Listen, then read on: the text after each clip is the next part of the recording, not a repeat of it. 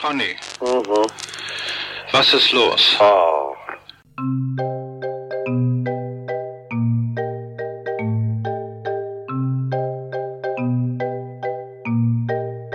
Der 25. April 1983 ist einer der wichtigsten, spannendsten, absurdesten und skurrilsten Tage der deutschen Pressegeschichte. Der Tag, an dem der Stern die Hitler-Tagebücher vorstellt. Nur kurze Zeit später stellt sich heraus, die Bücher sind Fälschungen und der Stern ist einem riesigen Betrug aufgesessen. Wie konnte das alles passieren? Was wusste der Reporter Gerd Heidemann? Wie konnte der Fälscher Konrad Kujau so lange damit durchkommen? Und wo sind die Millionen, die der Verlag für die Bücher gezahlt hat?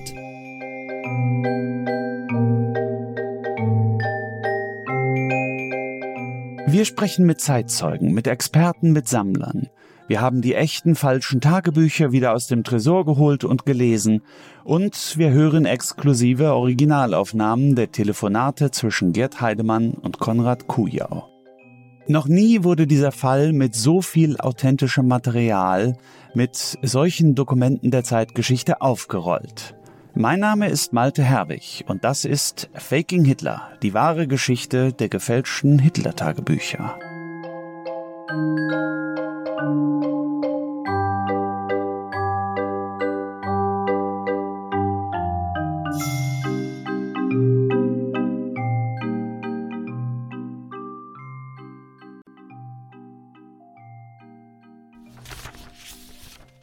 Bei mir stellt sich oft Atemnot und ein Flimmern vor den Augen ein. Aber man sagt, es seien noch Erscheinungen meiner Gasverletzung. Kujaus Hitler wird immer mehr zum Abziehbild. Er weiß, was seine Kunden wollen, er weiß auch, was Heidemann will, den Führer privat sozusagen, weswegen er Hitler in seinen erfundenen Tagebüchern zu einem hypochondrischen Jammerlappen macht, der ständig über Krankheiten und Wehwehchen jammert und doch allen Ärzten permanent misstraut. Eine groß angelegte Hitler-Parodie, die stark an Charlie Chaplins Der große Diktator erinnert.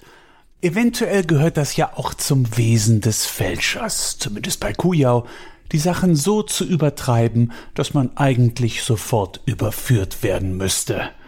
Und natürlich so lange weitermachen, wie es noch funktioniert. Die Ärzte behaupten, mein Zittern des Armes kommt noch von meinen Verwundungen. Ich glaube es nicht. Glaube, ich bin zu überarbeitet.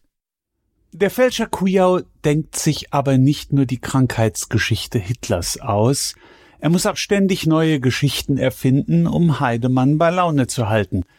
Das scheint immerhin einfacher als gedacht, denn Heidemann wiederum legt so großen Wert auf die Freundschaft zu Kujau, dass er schon überlegt, mit ihm gemeinsam wegzuziehen, irgendwohin, wo es sicherer ist. Aber wohin? Ja, ich wollte ja vorsorglich was in Argentinien kaufen, da in dem Ort, wo auch der Berghof steht. Ne? Da sind ja schon ein paar Deutsche und nette. Da wohnt ja der, der Burmann rausgeschafft hat. Und seine Frau war ja gerade bei uns, dann hat mir Unterlagen von der Gegend gebracht über Preise und, und Fotos das ist wunderschön, muss ich dir mal, erinnere mich mal dran, mal zeigen. Man kann ja vorsorglich, da, da kommt wenigstens auch wenn Bomben fallen, so schnell kein Fallout drunter, also äh, auch die Luft wird da also nicht so verpestet werden. Und noch kann man da günstig was kriegen. Ist ja immer nur die Frage, ob man noch wegkommt, wenn es losgeht. Ja. Und vorher hat man ja keine Lust, so die Einsamkeit zu ziehen. Ja, ja. Zwei Freunde, die überlegen, nach Südamerika zu ziehen, um im Fall eines Atomunglücks in Sicherheit vor radioaktivem Fallout und anderen Nachwirkungen zu leben. Wüsste man nicht, wie die Geschichte ausgeht, könnte man das fast traumhaft finden. Aber eben nur fast, denn es gibt auch eine unschöne Seite der Geschichte, Heidemanns Südamerika-Kontakte, zu denen er wenig Distanz hält, zum ehemaligen SS-General Karl Wolf zum Beispiel, den er eines Tages tatsächlich zu seinem Trauzeugen macht, wie Heidemann im Interview berichtet. Und dieser SS-General Wolf bescherte ihm eben besondere Kontakte in Südamerika. Ja, wenn wir da sowieso mal rüberfliegen, dann können wir uns nämlich auch mal die Ländereien ansehen. Ja, nicht? weil so ein Rundflug ist dann auch nicht viel teurer. Ja. Und dann siehst du, wie viel Bekannte ich da überhaupt habe. Und ähm, in Paraguay habe ich die Leute an der Hand, die haben dann ein riesen Reisebüro und die, die besitzen große Ländereien im Norden und äh, äh verkaufen das Land auch und verwalten das dann. Das wird ganz günstig. Und in äh, Argentinien ist eben der Mann, der alle SS-Führer rüber geschafft hat und der sich da den Berghof so ein bisschen nachgebaut hat. Der ist sehr nett, ja. Ja, der, der hat nun sein Reisebüro verkauft, aber ist allerdings beschissen worden und hat sich nun zurückgezogen und hat sich diesen ähm, dieses Haus auf dem Berg gebaut, nennt das Berghof und schwärmt also sehr für die Zeit noch, nicht? Ist aber also überhaupt nicht irgendwie vorbelastet. Er war bei der Luftwaffe Sonderführer, hat nur in Genua gesessen, 1946, 47. Und weil er eben so hilfreich und lieb ist und er ist ein richtig lieber Mensch, ne? ja. hat er also nicht mal eine Zigarette dafür angenommen, hat er jedem noch zur Flucht verholfen. Hat die alle auf die Schiffe geschafft, nach Südamerika geschafft und so weiter. Ne? Und hat auch nie Dank dafür erwartet. Und Bormann war eben auch darunter. Und äh, wo der lebt, es ist nun äh, landschaftlich wunderschön und es wird mal so das kommende Garmisch-Partenkirchen für Argentinien, sobald die Straße dorthin fertig ist. Sodass du, wenn du jetzt Land kaufst, ne, in ein paar Jahren das wahrscheinlich schon wieder mit 10, 20-fachem Gewinn verkaufen könntest. Hm? Weil das, wenn das erschlossen wird, wird das irrsinnig teuer, das Land. Noch kriegt man es günstig. Sodass man also erstens für sich selbst, aber zweitens wenn man ein bisschen spekulieren will, sogar noch dann verdienen könnte. Wobei es allerdings schlecht ist, das Geld rauszutransferieren. Nun, man muss es halt dann dort wieder liegen lassen oder anlegen. Ne? Aber man braucht es auch nicht wieder zu verkaufen. Wenn man da also für sich, sagen wir mal, so eine Fluchtgeschichte haben will oder auch ein Urlaubsziel, das ist auch wunderschön. Und das ist eine Ecke, das ist also 2000 Kilometer südlich von Buenos Aires, Richtung Feuerland, in Patagonien, da wo man Hitler und wo man immer vermutet hatte. Ne?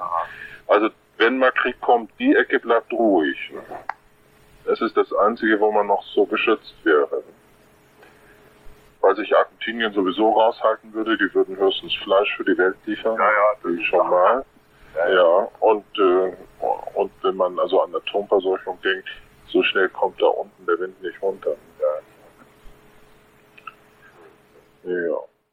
Na, na, na. Ein Mann in Paraguay, der zum Kriegsende SS-Führer nach Südamerika geschafft hat, einen richtig lieben Menschen zu nennen, da fehlt ihm dann vielleicht doch der nötige Abstand zu jenen Kreisen, in denen er sich ständig bewegt.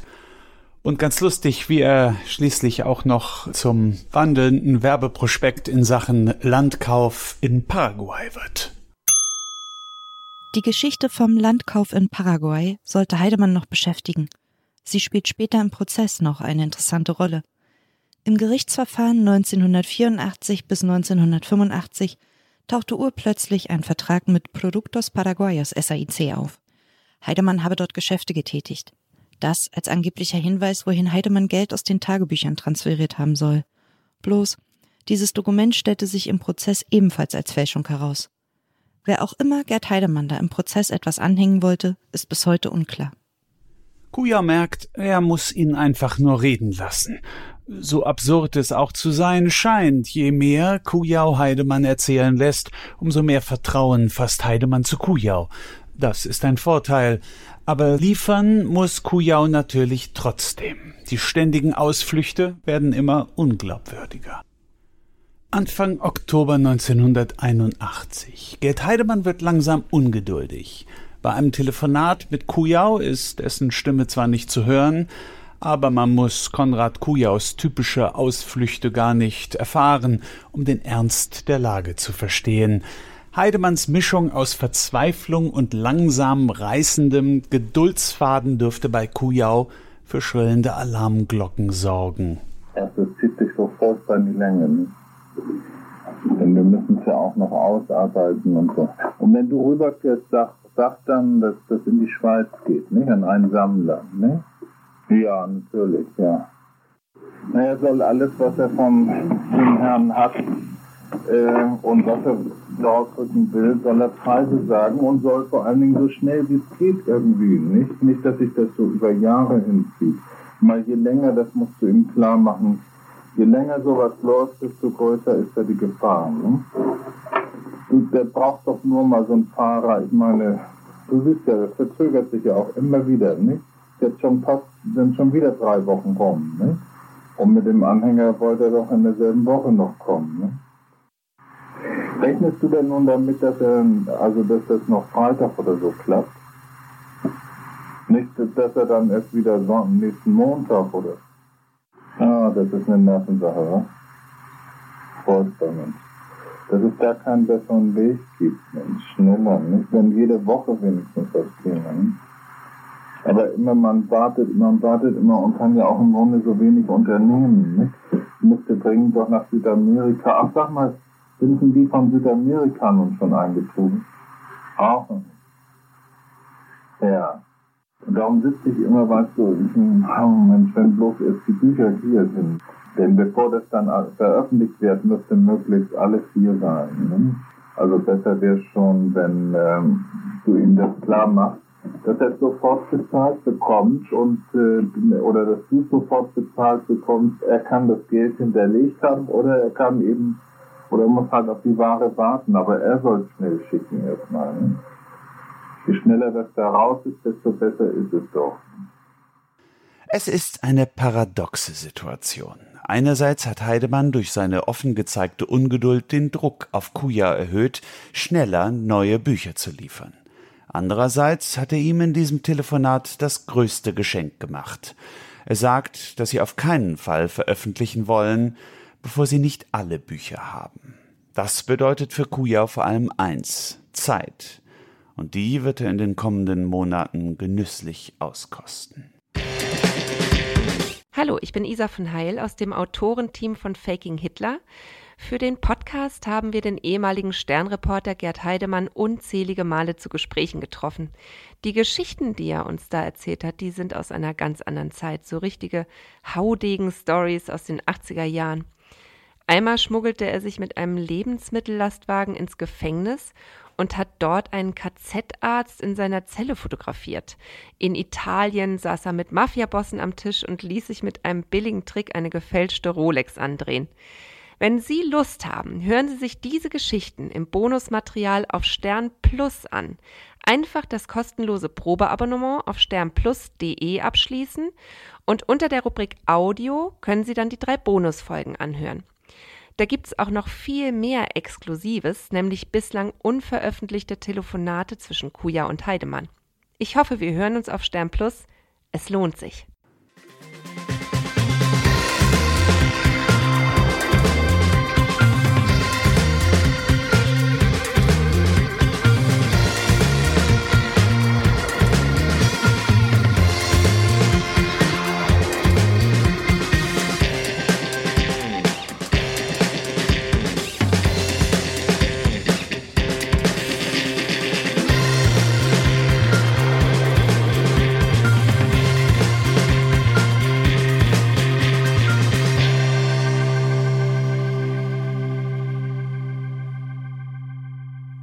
Genau kamen sie denn jetzt her, die Tagebücher? Welche Legende ließ sich Heidemann von Kujau auftischen? Und wie konnte der Fälscher sie derart geschickt ausschmücken, dass er jederzeit die Lieferung neuer Bücher hinauszögern konnte? Hier mischen sich Fantasie und Realität sehr zugunsten des Fälschers. Die Geschichte, die Kujau über andere Sammler verbreitete und die sich bis zu Heidemann rumsprach, ging so. In einer Junkers 352 startet der Major und Pilot Friedrich Gundelfinger am Morgen des 21. April 1945 von Berlin zu einem Flug nach Salzburg. An Bord ist neben der Crew Hitlers Diener Wilhelm Arndt. Gegen 6 Uhr morgens versucht die Maschine in der Nähe von Börnersdorf Nord zu landen, streift dabei einige Baumwipfel und stürzt ab. Nur zwei Personen scheinen überlebt zu haben – einer stirbt kurz darauf und wird zusammen mit den anderen Absturzopfern auf dem Börnersdorfer Friedhof begraben. Als einziger Überlebender gilt der Bordschütze und Unteroffizier Franz Westermeier. Er stirbt im April 1980. Die Ju war eine Frachtmaschine. In den letzten Wochen des Krieges sollte wohl der Obersalzberg zum neuen Führerhauptquartier gemacht werden, weil die Nazi-Führung Berlin nicht mehr als sicher erachtete. Deswegen befanden sich an Bord der Junkers mehrere Metallkisten mit wichtigen Papieren und Unterlagen Adolf Hitlers. Soweit die Faktenlage. Und darauf kam dann Kujaus Legenden-Sahnehäubchen. In den Metallkisten waren neben wichtigen Manuskripten, zum Beispiel dem Original einer Wagner-Oper oder einem Konzept zum dritten Teil von Mein Kampf, die Tagebücher von Adolf Hitler. Klingt natürlich erst einmal ausgedacht. So sieht das auch Rudolf Augstein, der damalige Herausgeber des Spiegels, der nach Bekanntwerden des Skandals nicht verstand, wie man auf so eine Geschichte reinfallen konnte. Und dann steht hier, der, äh, das soll dann also Augstein gesagt haben, der Spiegel war ja auch hinter diesem Quatsch her, ärgerte er sich. Also das wusste ich bisher gar nicht, dass der Spiegel auch dahinterher war, hinter den Tagebüchern.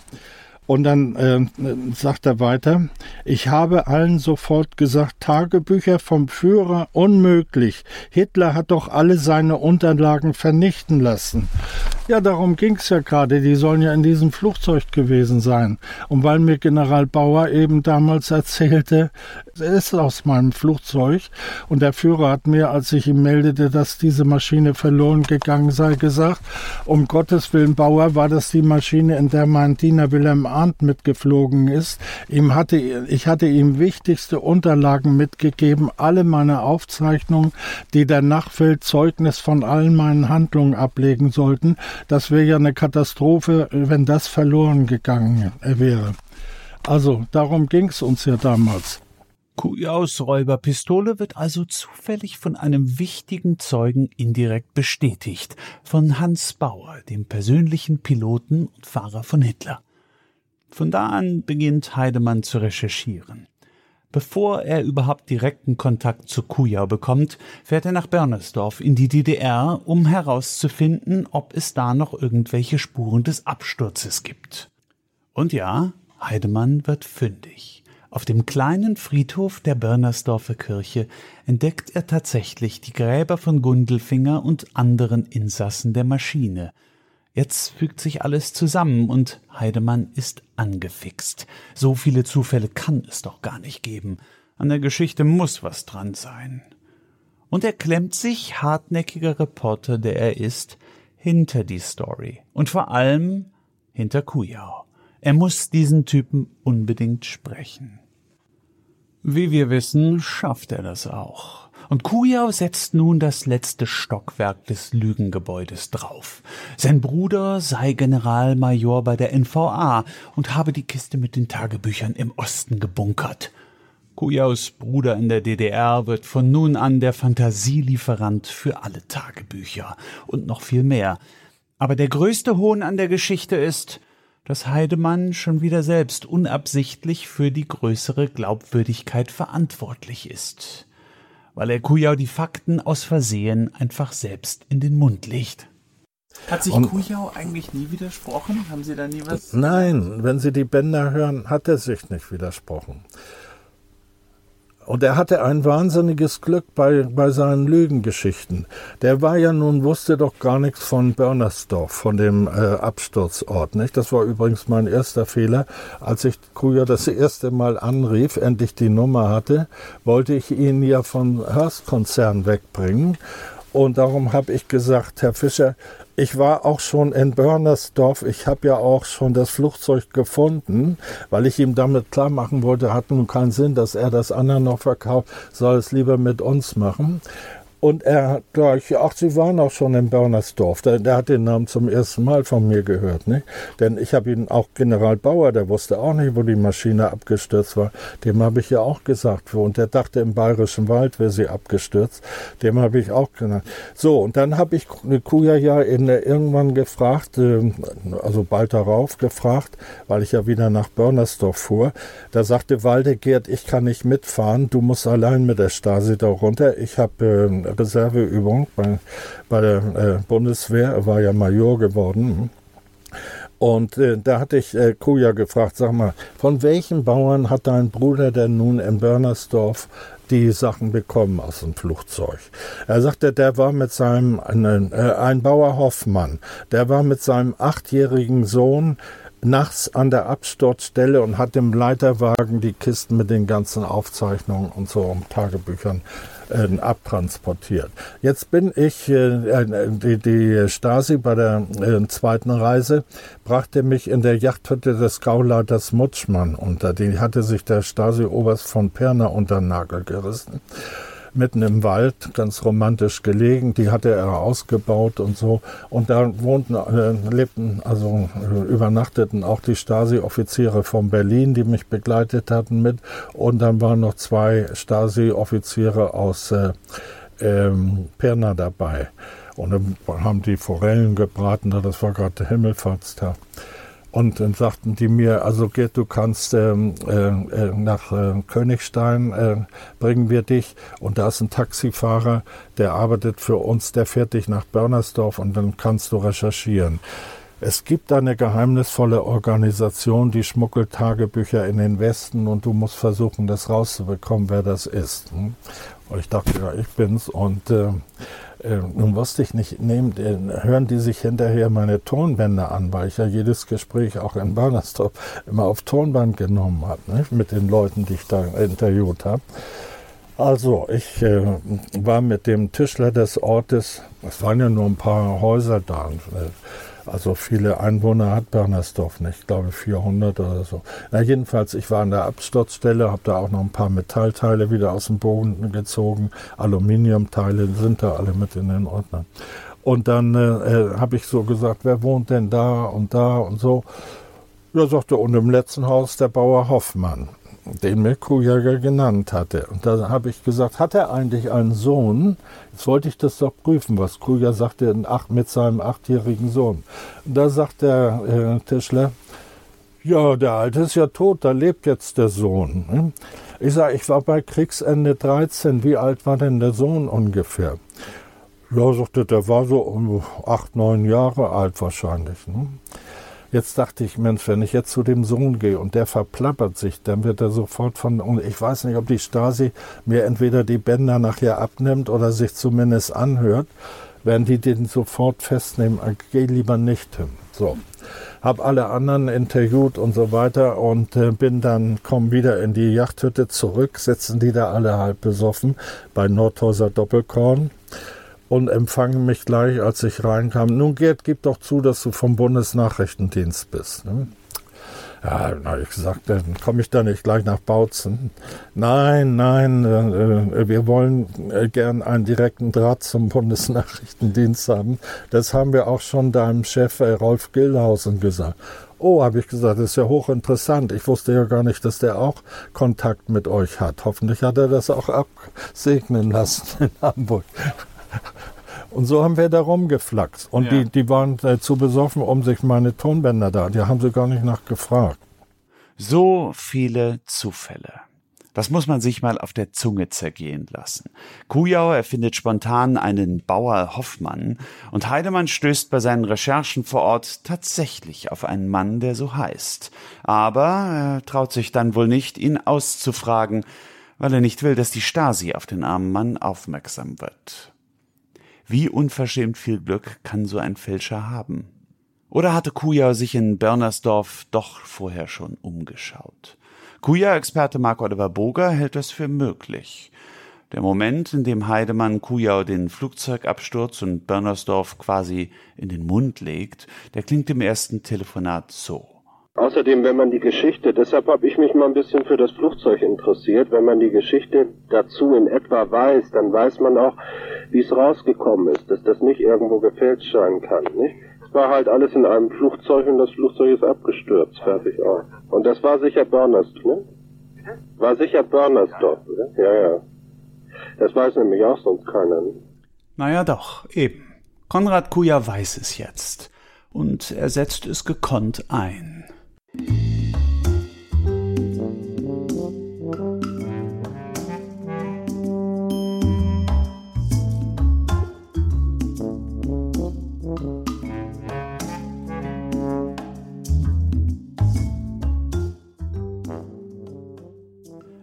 Treffe mich mit Dr. Wilfried Beer.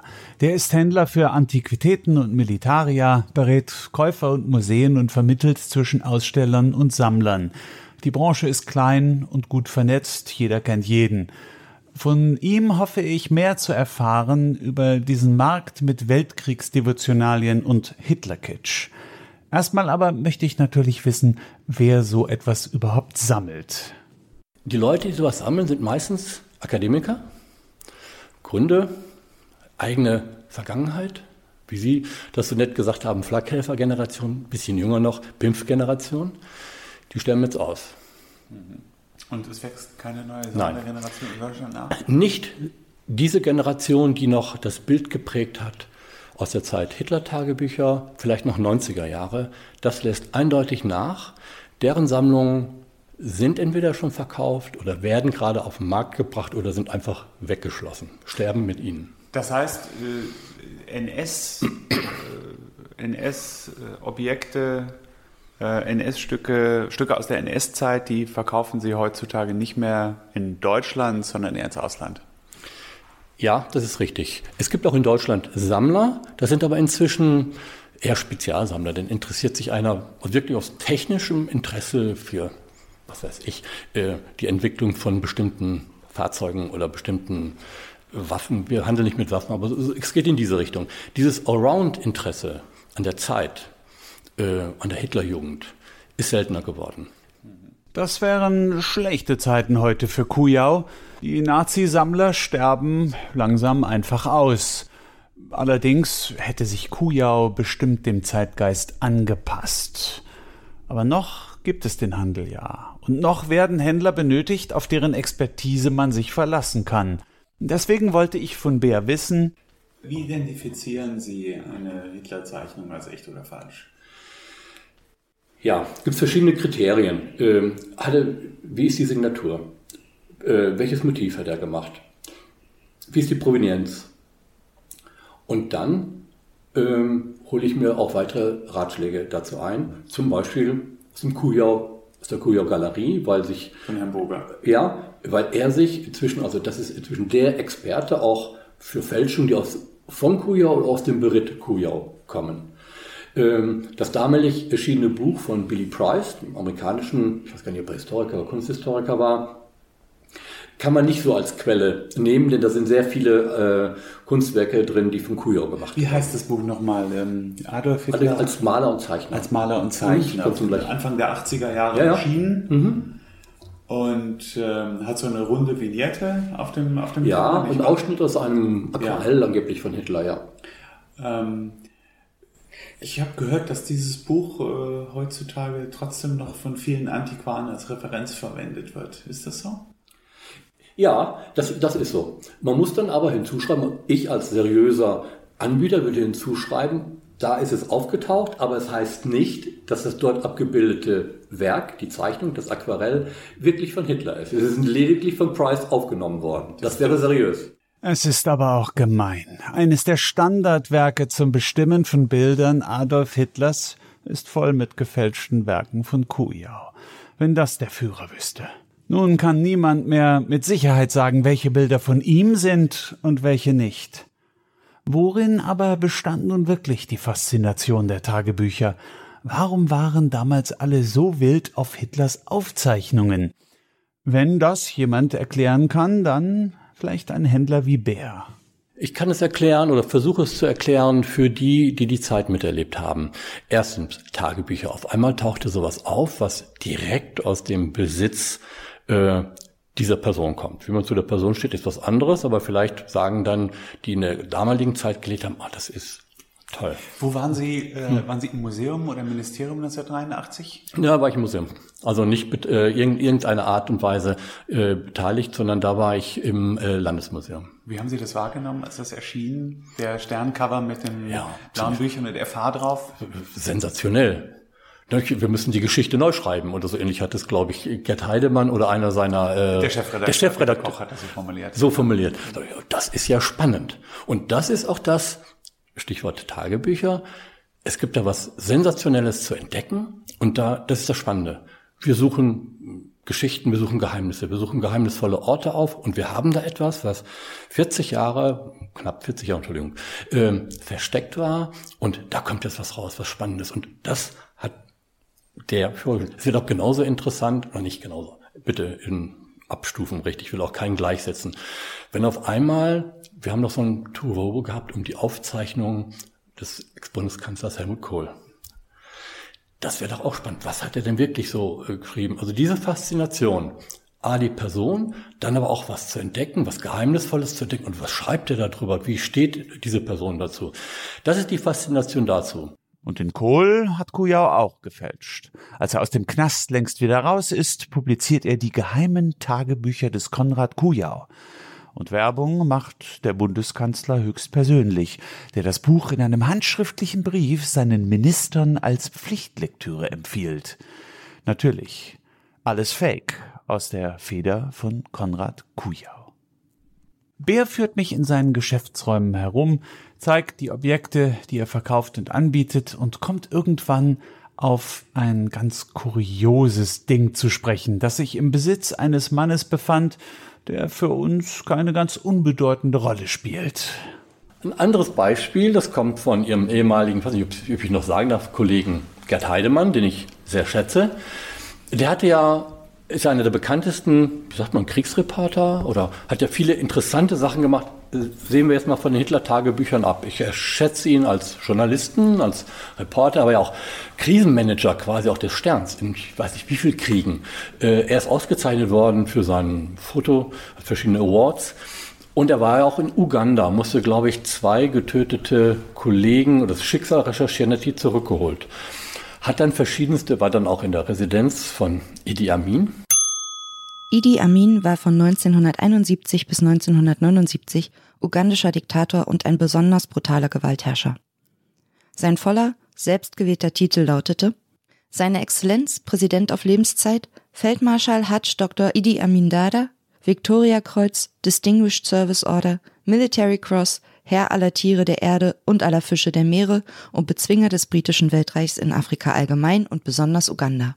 Ihnen geht es jetzt um eine Unterhose. Ja, um eine Unterhose, genau. Erzählen Sie mal welche. Äh, er hatte dann nicht nur verschiedene Dokumente, sondern auch eine Unterhose, ich glaube, die war gewaschen und nicht getragen, von Idi Amin irgendwie mitgebracht, erbeutet. Er hatte auch also das Gespür für ungewöhnliche Objekte. Diese Unterhose hatte die Ausmaße ich zeige es jetzt, muss jetzt schätzen, so ungefähr von 80 mal 80 Zentimetern. Nach einer kurzen Unterbrechung erzählt uns Bär die Geschichte der Unterhose. Und Gerd Heidemann hat ja nun auch vielleicht als Journalist, Fotojournalist, äh, Fotoreporter so das Auge für ungewöhnliche Objekte, hatte die dann präsentiert auf einem roten Untergrund, Pappe äh, etc. Und ähm, ich glaube, in seiner Toilette aufgehangen. So war die Geschichte. Und irgendwann äh, hatte er die verschenkt und die tauchte dann auf in einem Auktionshaus, das ich damals geleitet habe. Und wir haben sie angeboten, haben ihn dann gefragt, dachte ja, die ist dann verschwunden, als ich im äh, Gefängnis saß. Ähm, aber die ist echt und hat uns dann die Geschichte erzählt, warum er in Uganda war, in dem Palast.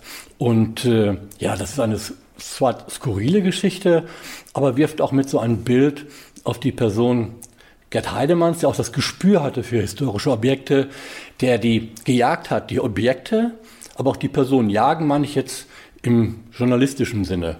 So hat diese skurrile Anekdote doch noch etwas Interessantes, denn sie lässt erahnen, was Heidemann für ein Typ war. Immer mit dem Gespür für das besondere Objekt. Natürlich war es ein großer Reporterspaß, Idi Amins Unterhose zu klauen, einzurahmen und auf dem Klo aufzuhängen. Aber es war eben auch ein Wagnis und eine Trophäe aus einem seiner vielen Abenteuer. Vielleicht erklärt es ganz gut, warum Heidemann auf Kujaus Tagebücher reinfiel, weil er die ultimative Trophäe suchte.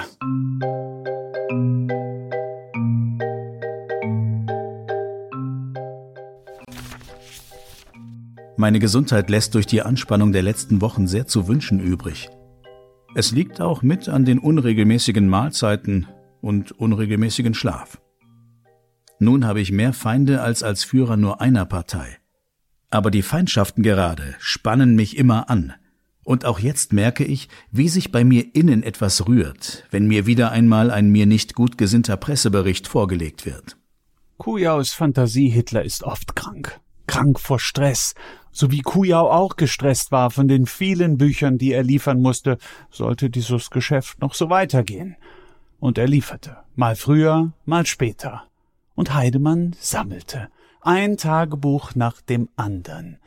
Schon bald würde die Kollektion komplett sein und die große Geschichte im Stern endlich Wirklichkeit werden. Und dann würde jeder die Einträge in Hitlers Tagebuch lesen können, die Kujau nur im Zustand vollkommener Übermüdung geschrieben haben kann. So wie diesen. Gesundheitlich geht es mir ganz gut, nur leide ich sehr stark an der Schlaflosigkeit.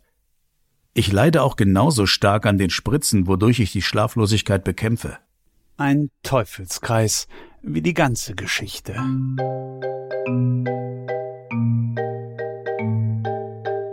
Es dauert lange, aber irgendwann heißt es, die Tagebücher sind komplett. Die Sensation ist perfekt und für einen kurzen Moment scheint die Welt stillzustehen und Gerd Heidemann die beste Geschichte seiner Karriere abgeliefert zu haben. Aber nur für einen ganz kurzen Moment. Denn dann ist die Katastrophe nicht mehr aufzuhalten. Nächstes Mal bei Faking Hitler.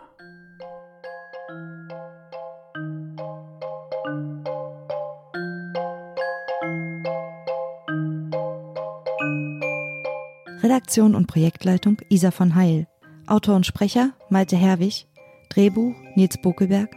Produktion Maria Lorenz und Frieda Morische von Pool Artists. Fact-Checking Günter Garde. Faking Hitler ist ein Podcast des Stern.